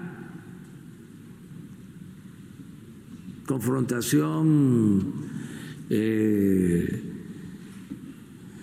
que no haya insultos, que haya tolerancia, que podamos todos exponer nuestras ideas sin faltarle el respeto al adversario. Bueno, pues esto es lo que dijo el presidente de la República, Andrés Manuel López Obrador. Previo al Día de Acción de Gracias, Donald Trump indultó a los pavos pan y mantequilla, así se llaman. A los pavos pan y mantequilla en la Casa Blanca para seguir con la tradición instaurada por George Bush en 1984. Hasta eso, esto del indulto del pavo no es algo tan antiguo, ¿eh? Son de las tradiciones que se van sumando a lo largo de los años y en la residencia oficial de la residencia oficial le iba a decir de los Pinos, nombre, de la Casa Blanca, también aprovechó para agradecer a las Fuerzas Armadas que cuidan su país. Vamos a escuchar al presidente de Estados Unidos, Donald Trump. This Thanksgiving, we bow our heads in gratitude for the newfound prosperity and spirit that's taking place all across America. Country has never been more successful. Our military has been rebuilt. We captured the number one terrorist in the world and killed the number one terrorist in the world, al Baghdadi. And I want to thank our military because there's nothing like our military. Dijo Donald Trump, este Día de Acción de Gracias nos inclinamos en gratitud por la nueva prosperidad y espíritu que está tomando todo el país. Estados Unidos nunca ha sido más exitoso Nuestra milicia ha sido reconstruida. Capturamos al terrorista en el mundo. Matamos al terrorista número uno del mundo, al-Baghdadi. Y quiero agradecer a nuestra milicia porque no hay nada como nuestra milicia, dijo el presidente de Estados Unidos, Donald Trump. Cuando son las 7.22, las 7.22 horas del centro de la República Mexicana, bueno, pues insisto, quienes festejen el Día de Acción de Gracias, pues desde aquí un abrazo solidario y una felicitación y un agradecimiento a todas las personas que hacen posible este año. Yo sé que ha sido un año muy difícil, mucha gente se ha quedado sin trabajo, pero inclusive hasta en esa vicisitud hay a quien se le puede agradecer el apoyo, el préstamo, la despensa, inclusive hasta el abrazo y el apoyo moral. Hasta eso se agradece. Por lo tanto, en este Día de Acción de Gracias usted agradezca a todas aquellas personas que han estado con usted, codo con codo, hombro con hombro y que le han apoyado en las buenas y en las malas. Finalmente de eso se trata, agradecer a quien le ha ayudado a salir adelante. ¿Cuántos son las 7 con 23? Vamos a este caso que la verdad a mí en lo personal me ha impactado muchísimo, sobre todo por la cantidad de personas que conocían a Abril Pérez.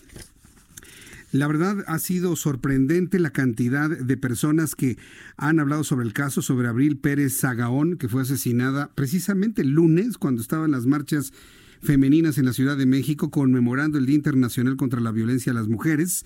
Se daba este asesinato y bueno, pues se sospecha del ex esposo que ya había intentado asesinarla en el mes de enero de este año fue apresado, fue recluido, luego lo dejaron libre el 9 de noviembre y el 25 de noviembre sucede este asesinato. Tengo en la línea telefónica a Claudia Garza, es integrante de la Asociación Mujeres por un Estado Seguro. Claudia Garza, muchas gracias por estos minutos para el Heraldo Radio. Bienvenida, buenas noches. Hola, buenas noches, muchas gracias. Nos ha costado mucho trabajo digerir esta, esta noticia y a mí lo personal me sorprende porque Abril Pérez era una mujer muy conocida en ciertos círculos sociales, yo en lo personal he conocido varias familias que la conocían bien y que están verdaderamente consternadas, impactadas por lo ocurrido.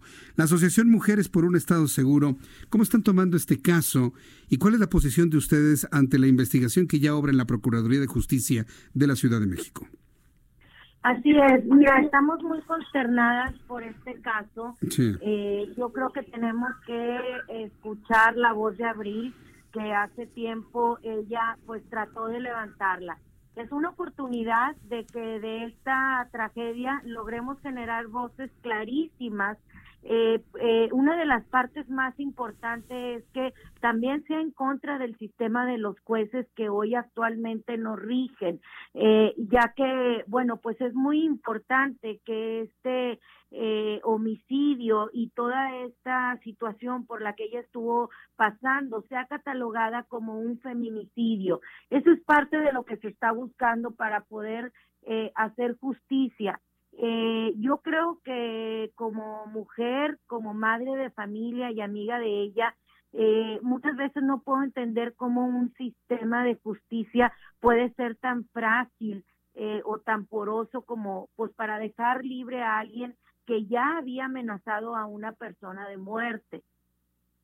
Ahora, hay algo importante aquí a señalar, Claudia Garza. Digo, porque nosotros como medios de comunicación tenemos la obligación de ver todos los elementos para que en un momento dado, eh, desde el punto de vista informativo, tengamos más eh, elementos de juicio. E, el hecho de que este hombre, el ex esposo de, Abril, eh, Juan Carlos, la haya intentado asesinar o la golpeó brutalmente con un bate en el mes de enero, y si no es por uno de sus hijos, la hubiera matado en ese lugar, a decir de las lesiones que presentaba. ¿Es, ese simple hecho que hace suponer que él es el responsable de lo ocurrido el lunes pasado? Pues mira, yo creo que mi amiga fue una víctima más eh, eh, de, la violencia que se ha eh, visualizado en este país y en el mundo.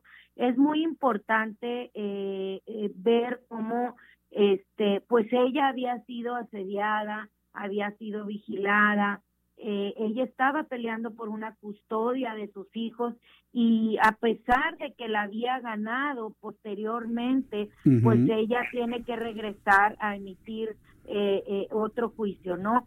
Eh, yo creo que aquí hay una responsabilidad, pues, de no únicamente de, de, de, algún sospechoso, como en este caso mencionas tú, yo creo que de alguna manera pues eh, todos eh, las autoridades también es muy importante saber por qué dejaron libre al individuo y cómo está para, eh, operando el aparato judicial de este país.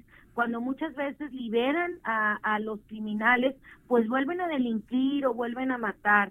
Eh, recientemente en eh, una de las partes que a mí me causa eh, eh pues algo de impacto es que eh, precisamente en las mañaneras se ha estado comentando eh, eh, sobre las acciones a favor de la mujer. Eso pues de alguna manera es muy positivo, pero necesitamos aún un eh, más voces, necesitamos unirnos a asociaciones, necesitamos a trabajar en conjunto con este gobierno y que haya una coordinación, ¿verdad? Claro. y Claudia, aquí, aquí una cosa. ¿Usted conocía a Abril?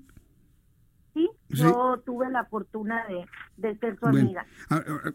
Aquí lo que algunas personas del público me están preguntando es por qué. O sea, ¿por qué había ese asedio de este señor de nombre Juan Carlos en contra de ella? Digo, ¿qué, problema había entre ellos? Como para eh, arremeter con un bat, nadie lo hace gratis nada más porque se le ocurrió en un momento dado. ¿Qué, ¿Qué problemas tenían? Digo, si nos puede compartir algo para poder entender el nivel de, enfrentamiento que tenían estas dos personas y poder de alguna manera comprender el por qué tuvo este desenlace. ¿Qué les platicaba ella? Mira, eh, eh, eh, pues yo le escuché en muchas ocasiones estar muy preocupada por, por este tema de la violencia contra la mujer. en, en detalles muchas veces, pues bueno, únicamente lo sabía ella, pero yo creo que esto va más allá. Yo creo que eh, actualmente hay muchos estudios de, muchas universidades donde el machismo es, eh, es una cultura que cuando se trata de combatir realmente es un reto muy difícil de cambiar.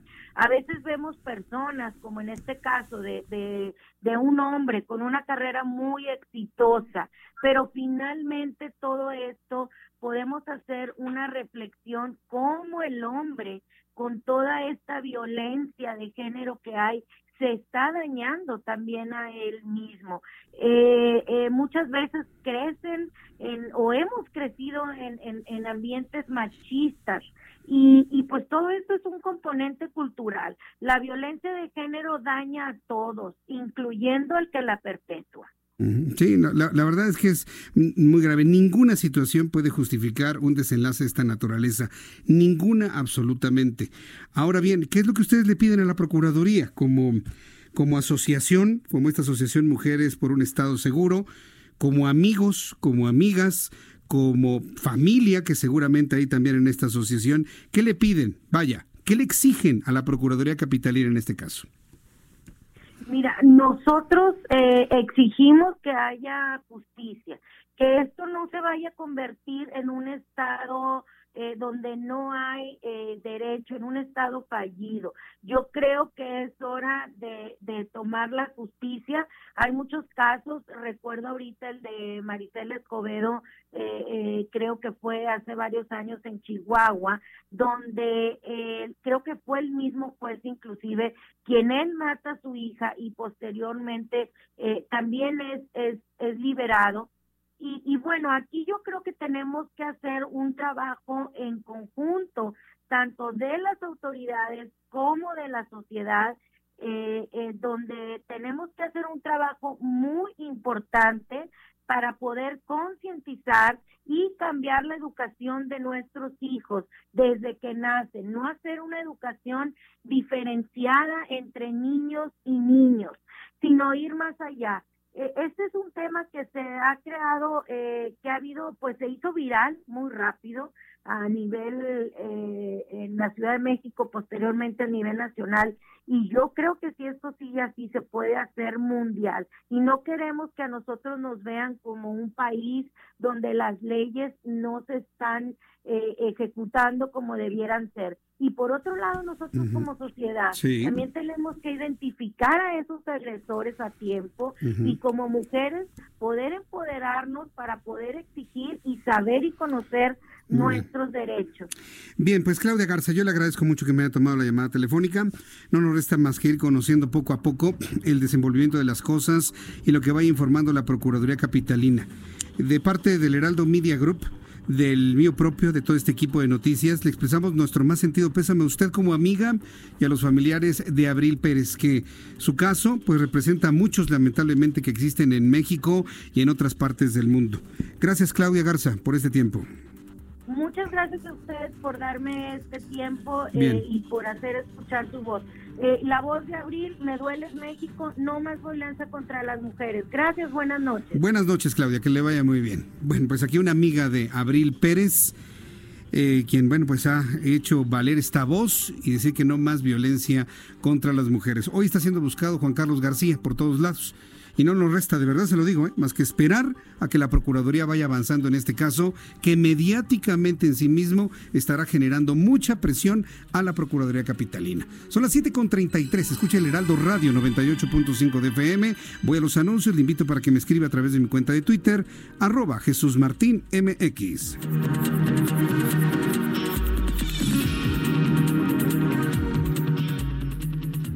Escuchas a... Jesús Martín Mendoza con las noticias de la tarde por Heraldo Radio, una estación de Heraldo Media Group. Heraldo Radio, la H que sí suena y ahora también se escucha.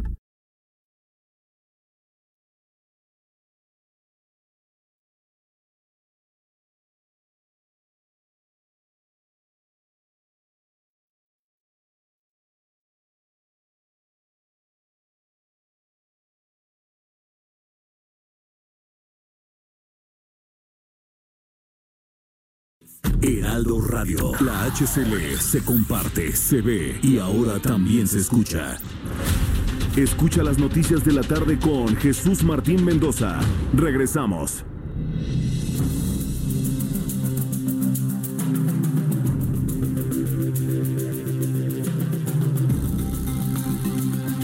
¿Qué número? ¿Qué número? ¿Qué número?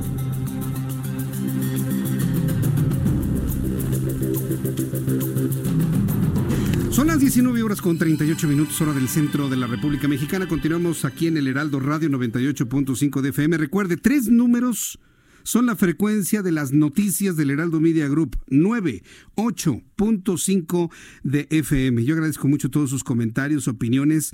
Sé que el caso que le presentamos es verdaderamente impactante. Gracias Luis Valles por sus comentarios. Eh, Aztec Byte me dice Jesús Martín, te veo muy emocionado celebrando el Thanksgiving. Los gringos harán lo mismo, digo, festejarán el Día de la Candelaria, el Día de los Muertos, conmemoran el abrazo de Acatempan. No celebran el 5 de mayo, ¿eh? Y el 5 de mayo en Estados Unidos, perdóneme, tiene más, más honor que el que le hacemos aquí en México, ¿eh? No, no, espérame, Aztec. Y si vamos lentito, la película esta Coco, que desde mi punto de vista, perdóname la expresión, es una gringada, porque está hecha por puros estadounidenses, busca precisamente sumar a su Halloween el Día de Muertos. Entonces, no te salió Aztec Byte. Hoy sí, para que veas no te salió, pero de todas maneras te agradezco mucho que me escribas y que estés muy pendiente de todo lo que decimos aquí en el Heraldo Radio. Mario Che, también muchísimas gracias. Armando, gracias por escribirnos. Ana María Cepeda, eres muy amable también por tus comentarios, gracias. Em, eh, están aquí algunas personas retuiteando la, la, entrevista que realizamos hace unos instantes. Jesús Díaz me dice, Jesús Martín, el presidente de la República lo que le falta negociar con Trump es intervención, no. Apoyo mutuo, sí. Después de que dejes de mandar armas a México, Donald Trump, y dejes de recibir droga de los carteles mexicanos. Pues eso que me dices, Jesús Díaz, es precisamente lo que está haciendo Marcelo Ebrard está haciendo un trabajo de negociación, de acercamiento, ya lo comentaba al principio del programa, es un dique diplomático en este momento Marcelo Ebrard para evitar que se desborde Donald Trump en una declaratoria que lo único que para lo que le sirve es para apuntalar su, su candidatura hacia la reelección en los Estados Unidos, hacia la Casa Blanca. Estoy buscando a Marcelo Ebrard, a ver si tengo oportunidad de platicar con él mañana o la próxima semana para que nos cuente. Por lo pronto aquí en nuestro país, y cuando escuchamos la entrevista hace unos instantes de Claudia Garza, ¿a qué conclusión llegamos? Que estamos muy crispados en México. Por todos lados hay enfrentamientos, hay descalificaciones, hay asesinatos, estamos perdiendo la capacidad de asombro, lamentablemente estamos normalizando la violencia y las descalificaciones mutuas. ¿Sabe quién se enfrascó en una serie de descalificaciones uno a otro? El padre Alejandro Solalinde, un sacerdote católico perteneciente a la teología de la liberación, pero finalmente sacerdote católico, y el expresidente de México, Felipe Calderón Hinojosa. Ambos se enfrascaron en una guerra de declaraciones por el caso de la familia Levarón, la cual fue víctima de una masacre a principios de noviembre. Por medio de su cuenta de Twitter, el presidente Calderón, presidente 2016-2012, colocó un mensaje que dice, curita de cuarta, acompañado de los hashtags Levarón son víctimas y solidaridad con los Levarón. Luego de que el párroco mexicano criticó el acercamiento de los Levarón con el gobierno de los Estados Unidos, yo le entrevisté a Solalinde y durísimo contra los de Barón, porque le dan la espalda al presidente López Obrador, si lo que primero debe haber hecho fue ir con el presidente, que les ayudara, porque es un gran presidente. Pero tienen que ponernos expensas de loco de Donald Trump para que nos invada en ese tono, ¿eh? Alejandro Solalinde. Señaló que no tiene nada contra Calderón y afirmó que el político michoacano no entiende que ya no tiene el poder. Además, le recordó la falta de quórum en las asambleas de su partido. ¿Qué me dijo Alejandro Solalinde? Esto fue lo que dijo. Él empleó una, una estrategia fallida. Sí. Eh, ¿En qué consiste? En haber desatado los demonios de la violencia con los cárteles. Los decapitó y se multiplicaron y cometió el error de declarar la guerra a ellos y feliz Estados Unidos de, de, vendernos las armas. Él nos, nos ha vendido las armas, nosotros los muertos ponemos los muertos y no se acabó la violencia, al contrario, esta violencia pasó por Enrique Peña Nieto, y, la hemos recibido ahora de una manera multiplicada. Pero Alejandro Solaride, perdón que lo interrumpa, padre. este, el presidente en este momento es Andrés Manuel López Obrador y ya lleva un año y no ha podido detener. Para eso lo contratamos a López Obrador para que arregle los problemas que dejó Felipe Calderón. ¿No coincidirá usted con ello? Jesús Martín, ¿Y usted cree que son enchiladas? ¿Usted cree que es fácil lo que hemos estado sufriendo en los dos últimos eh, periodos de gobierno? Ha sido terrible, que se así nada más? La está haciendo, pero no la va a hacer tan rápido si no la ayudamos tampoco. Una cosa sí él no quiere hacer, hacer la misma estrategia fallida que siguió Calderón. Eso no es posible. Entonces tenemos que buscar otra cosa, dejar que Estados Unidos nos siga vendiendo las armas, estado que Donald Trump se ofrezca como salvador de, de los pobres ciudadanos e indefensos en México. No, es que tenemos que jalar parejo, Jesús Martín, porque hemos sido demasiado niños, demasiado infantiles. Creemos que el gobierno tiene que arreglarlo todo ya, o pasemos a otra página.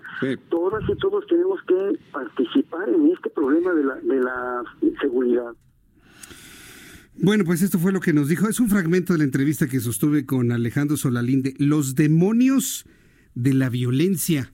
Un sacerdote católico hablando de demonios. ¿Sabe quién me recordó? Me recordó a Mario Ruiz Macié. Cuando hace muchos años decía que los demonios andan sueltos. Bueno, pues hoy Alejandro Solalinde habla de los demonios de la violencia. Le llamé a Felipe Calderón Hinojosa hoy en la tarde en el Heraldo Televisión. Estaba enojadísimo, ¿eh? enojadísimo Felipe Calderón Hinojosa. Dice, yo no quiero saber nada de ese señor, es un insulto para la Iglesia Católica, entre otros comentarios que a continuación le presento aquí en el Heraldo.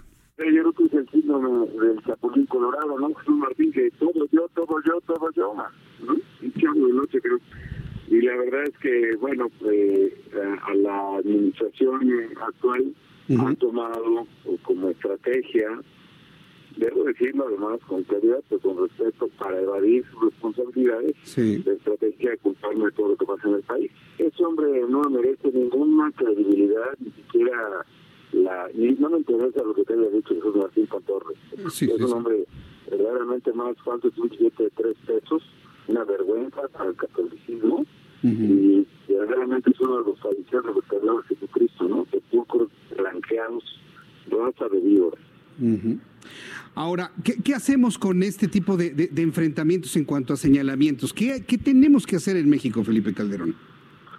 Yo creo que hay que investigar exactamente qué es lo que está pasando en el país, sí. sobre todo en materia de violencia. Lo que tenemos aquí es una captura del Estado, Jesús Martín, un apoderamiento de las instituciones y de la vida del país por parte del crimen organizado, que solo el Estado puede hacer de frente y tiene que hacer de frente. No es un tema meramente de drogas o de narcotráfico, no es cierto que sea por enfrentar a los criminales, es al contrario, el problema por haberlos, por dejarlos crecer, por dejarlos invadir las esferas de la vida pública, y eso genera era un problema que definitivamente no se ha superado. A nosotros nos tomó mucho tiempo y fue muy difícil decirlo por la final de mi gobierno.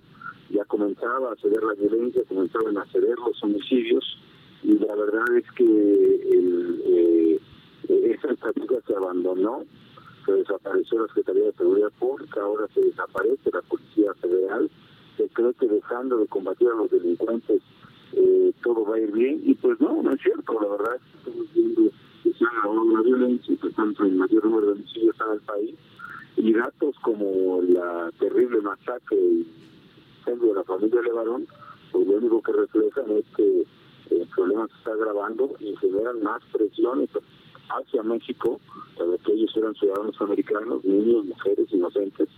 Y la verdad, el gobierno tiene que tomar cartas en el asunto en lugar de andar mandando a, los turistas que a rezar, por favor. Y que mejor dejen a las eh, fuerzas de seguridad pública, enfrenten a los criminales y se quiten de la tontería esa de que, eh, de que pidiéndoles a sus mamás que los regañan se va a arreglar el problema. Los abrazos y no balazos es una estrategia que no funciona, está más que claro, y más les vale que rectifiquen. Es lo que nos dijo Felipe Calderón Hinojoso. Un poco más adelante en la conversación, eh, eh, a, un comentario que le dice que yo no veo que la presente administración vaya a cambiar absolutamente nada. Me dice Jesús Martín, es el primer año de Andrés Manuel López Obrador, del presente gobierno. Tarde o temprano se darán cuenta que la estrategia que están utilizando es totalmente fallida, no funciona. Y lo que tenemos que hacer nosotros, los que estamos de este lado, es informarle constantemente al presidente de la República con evidencia que su estrategia no está funcionando. Es lo único que podemos hacer.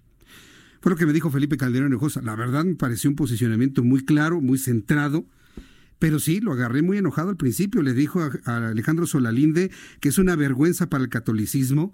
Lo calificó como uno de los fariseos que combatía a Jesucristo y remató diciéndole que es un sepulcro blanqueado.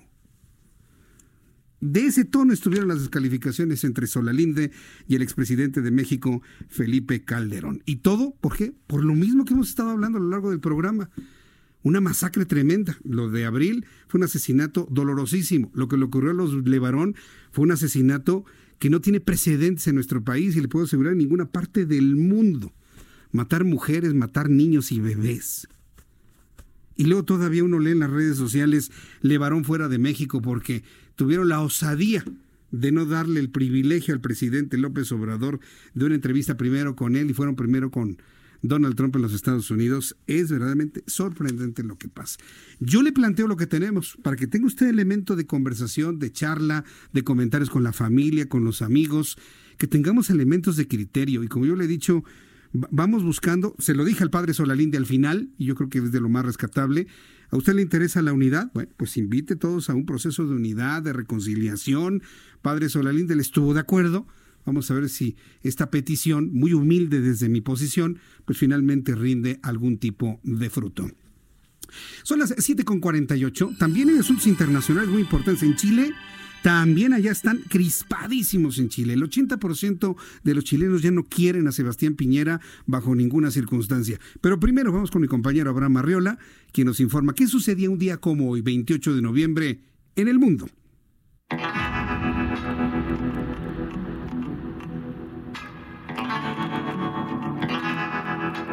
Continuamos con la información. Esto es un día como hoy. International. 1814. En Londres, el periódico The Times se convierte en el primero del mundo en imprimirse con una máquina de vapor. ¿Hace cuánto? 1838. En Cádiz se dan por finalizadas las obras de construcción de la catedral, pues de Cádiz. 1907. Y chequen esto porque esto es emprendedurismo puro. En Haverhill, el vendedor de chatarra, Luis B. Mayer, abre su primera sala de cine. Sí, ese mismo señor fundaría tiempo después la cadena de cine que actualmente sigue vigente, la MGM. Sí, la del leoncito.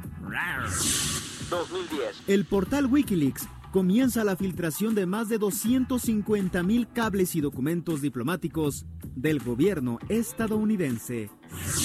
2016. En el municipio de La Unión, Antioquía, en Colombia, se estrella el vuelo 2933 de la Mía, el cual transportaba al equipo brasileño de fútbol Chapecoense, en donde fallecen 71 personas y 6 resultan heridas. Esto es un día como hoy en el mundo.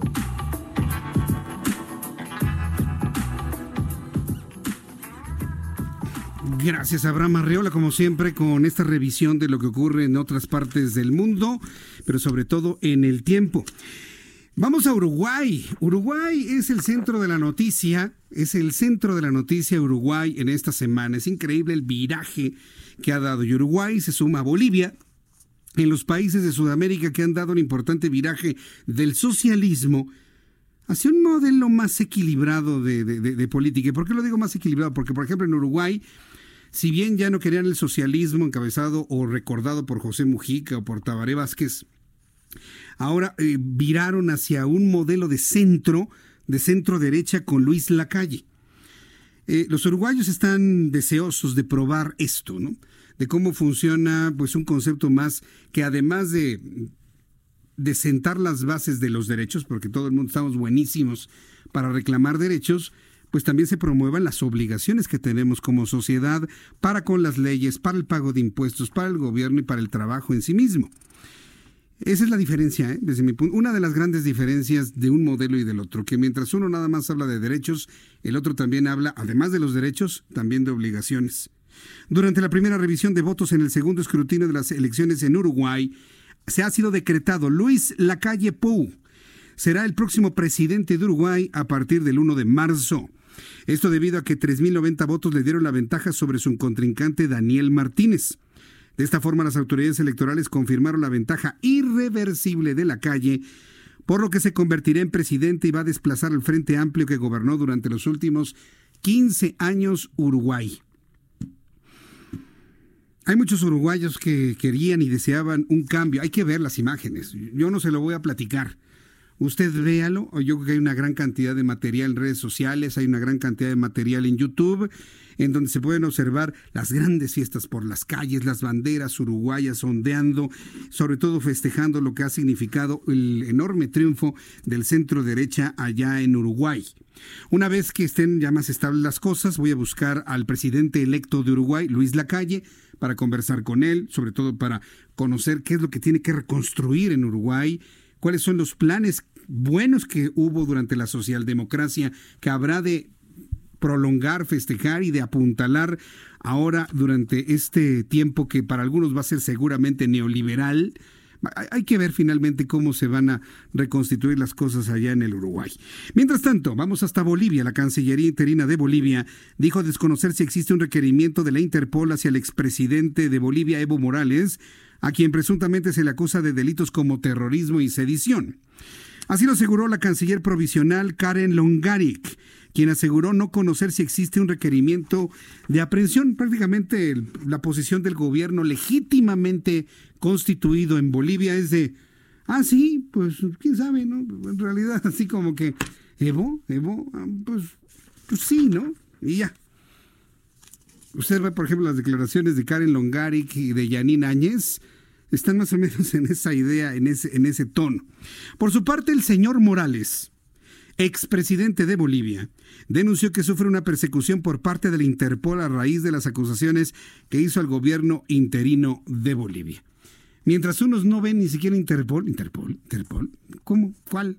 ¿Azul? ¿De qué me hablan? ¿Interpol? Evo Morales ve policías internacionales por todos lados y eso que trae dos camionetas blindadas, dos elementos de seguridad que me recuerdan mucho al Estado Mayor Presidencial, que lo están cuidando, bueno, como entiendo las razones de cuidarlo, ¿eh? para que alguien que me vaya a escribir, es que imagínate si le pasa algo en México, sí, ya lo sé, es importante que no le pase nada, que no se tuerza ni un dedo. Pero es, es estrambótico, por decirlo menos, el, aparato de seguridad que trae el señor Morales. Otra internacional, el rechazo hacia el gobierno del presidente chileno Sebastián Piñera ya rebasó el 84%. De acuerdo con una evaluación mensual realizada por la encuestadora chilena Criteria Research, en tanto su cifra de aprobación se estima en un 12%, que representa la cifra más baja desde el año 2016, a pesar de que su gobierno inició con un 46% de aprobación. De acuerdo con la encuestadora, su aprobación comenzó a descender a partir de las manifestaciones contra el alza del precio del transporte del mes pasado. ¿Aguantará Piñera? ¿Logrará establecer diálogos de conciliación en Chile? Con un 84% de descalificación que en este momento tiene, pues hay que decir, uno de los presidentes más queridos en su momento. Sebastián Piñera, en su primer periodo de gobierno, rescató a los mineros, mineros chilenos, ¿se acuerda? Bueno, tiene una aprobación del 84%. Hoy lo reprueban el 84%. ¿Logrará salir adelante? Eso ya lo veremos mañana y en los siguientes días y le invito para que continúe con las noticias aquí en el Heraldo Radio 98.5 de FM. A continuación, Brenda Peña y Manuel Zamacón aquí en el Heraldo Radio. Yo soy Jesús Martín Mendoza, le espero mañana a 2 de la tarde, Heraldo Televisión, 6 de la tarde, Heraldo Radio. Por su atención, gracias, que tenga usted muy buenas noches.